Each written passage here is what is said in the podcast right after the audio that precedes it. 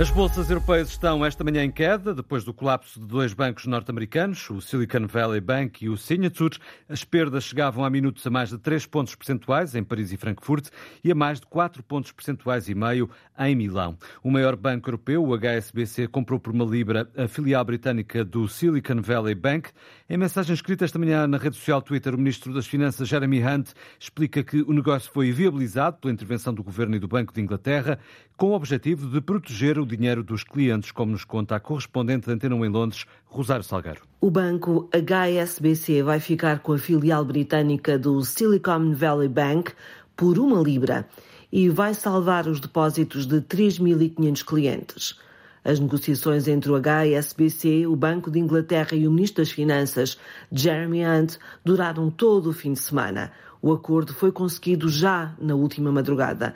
De acordo com o governo britânico, esta aquisição foi a solução possível para evitar a falência de milhares de empresas tecnológicas que têm os seus depósitos no Silicon Valley do Reino Unido em depósitos e património, esta filial do Banco Americano que entrou em falência na sexta-feira está avaliada em quase 10 mil milhões de euros. De França vem a garantia do ministro das Finanças Bruno Le Maire de que o colapso do banco norte-americano não representa riscos para o sistema bancário do país. Je ne vois pas de risque de contagion, donc il n'y a pas d'alerte spécifique. Não vejo qualquer risco de contágio, nenhum alerta específico. Estamos, obviamente, a acompanhar a situação.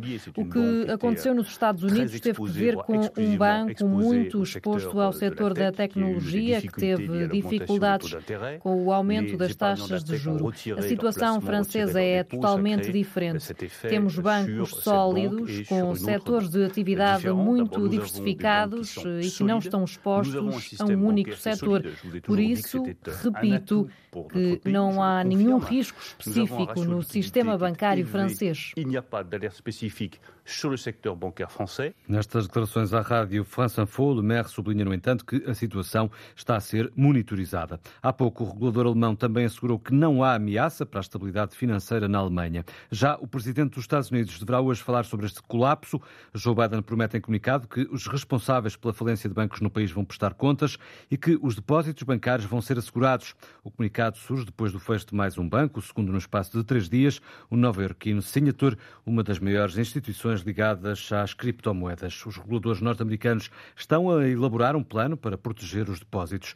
No entender do comentador de Economia da Antena, Pedro Sousa Carvalho, não se está perante a mesma situação que originou a crise de 2008. A origem da crise em 2008 foi um produto eh, tóxico, na altura chamado crédito subprime, que estava espalhado pelo, por balanços de vários bancos e que de repente esse produto entrou em colapso. Aqui, apesar de tudo, a causa é uh, ligeiramente diferente. Este banco era, sobretudo, um banco uh, vocacionado para o setor das tecnológicas, das startups. E nós não nos podemos esquecer que nós, nas últimas semanas, nos últimos meses, temos uh, ouvido várias notícias de despedimentos precisamente no setor, a que está a passar um momento muito difícil. Se calhar ficou demasiado sobredimensionado na altura da pandemia e agora está a fazer um exercício novamente de emagrecimento. E estas empresas tecnológicas começaram a tirar imenso dinheiro do banco. Depois há aqui uma segunda razão, mais financeira, que é o facto do o SVB estava a oferecer juros demasiado baixos para os seus depósitos. E como estava a remunerar muito mal os depósitos, muitas empresas tecnológicas e startups começaram a tirar o dinheiro e a colocar noutro banco.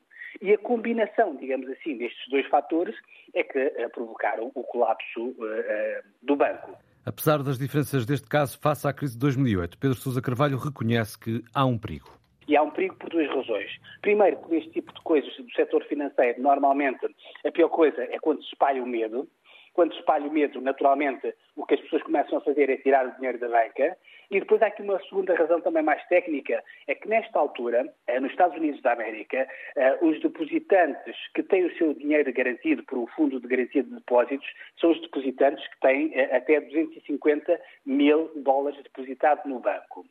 O problema, por exemplo, é que neste Silicon Valley Bank, a maior parte dos depósitos, 96% dos depósitos, eram de clientes que tinham mais de 250 mil dólares nos bancos, nesse banco. Isso quer dizer que, nesta altura, a tentação normal de quem tenha mais de 250 mil dólares no banco é tirar o dinheiro do banco mais pequenino, como esse dinheiro aparentemente não está garantido pelo sistema de garantia de depósitos, e colocá-lo num banco maior. Se toda a gente tiver este comportamento, naturalmente pode, isto pode provocar uma razia uh, nos bancos uh, mais pequenos Daí a tentativa das autoridades norte-americanas em criar um fundo para proteger os depósitos superiores a 250 mil dólares.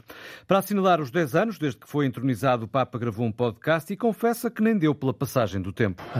O que me ocorre dizer é que parece que foi ontem. O tempo passa a correr. Com a guerra da Ucrânia em pano de fundo, o Papa lamenta a corrida ao armamento. Existe a indústria de armas que é completamente diabólica. Se durante um ano, por exemplo, não fossem fabricadas armas, a fome no mundo acabaria. Custa-me. Sofro muito a ver ucranianos e russos mortos. Não me interessa de onde são. É duro. Francisco vai também celebrar uma missa para comemorar o aniversário, 10 anos como Papa, tema que vamos desenvolver aqui na Antena 1, já depois deste noticiário e na Antena Aberta depois das 11. A Conferência Episcopal Portuguesa agradece em comunicado ao Papa Francisco a redobrada atenção aos mais pobres e a constante luta contra os abusos sexuais na Igreja. A CP anulou 59 comboios dos 253 programados entre a meia-noite e as 8 da manhã, cancelamentos eh, devido à greve dos maquinistas. Portugal tem 10 casos confirmados de Vexas, uma nova doença que afeta sobretudo homens a partir dos 50 anos eh, de idade. Trata-se de uma doença descoberta há apenas três anos. Há uma dezena de casos confirmados no nosso país.